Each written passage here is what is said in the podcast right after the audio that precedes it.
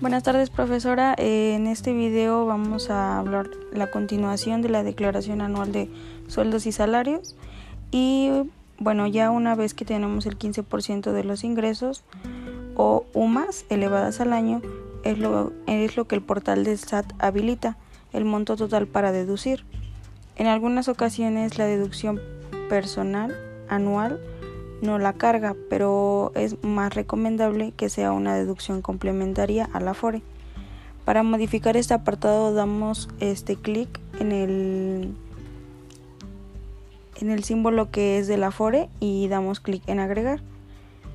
En este apartado podemos agregar las deducciones personales anuales en caso de que no haya este ya vienen precargadas y se pueden hacer manualmente te pide el tipo de deducción en donde vamos a seleccionar las aportaciones voluntarias y complementarias, el RFC del emisor que obtenemos de nuestro papel de trabajo, el nombre, denominación o razón social, la fecha de emisión, descripción, que serían las aportaciones complementarias de Afore, importe total, desglosando el CFDI de la nómina del personal, el cual se encuentra en nuestro papel de trabajo que este lo tenemos registrado en Excel.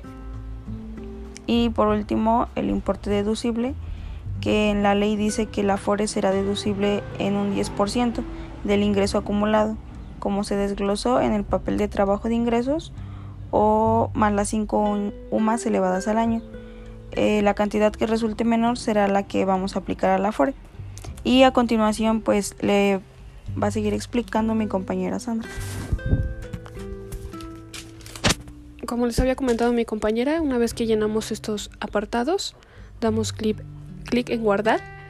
Una vez verificando que no tengamos más deducciones, esto lo podemos este, corroborar en el portal del SAT y ya que estén precargadas las deducciones, nos vamos, en el, nos vamos al apartado de la determinación.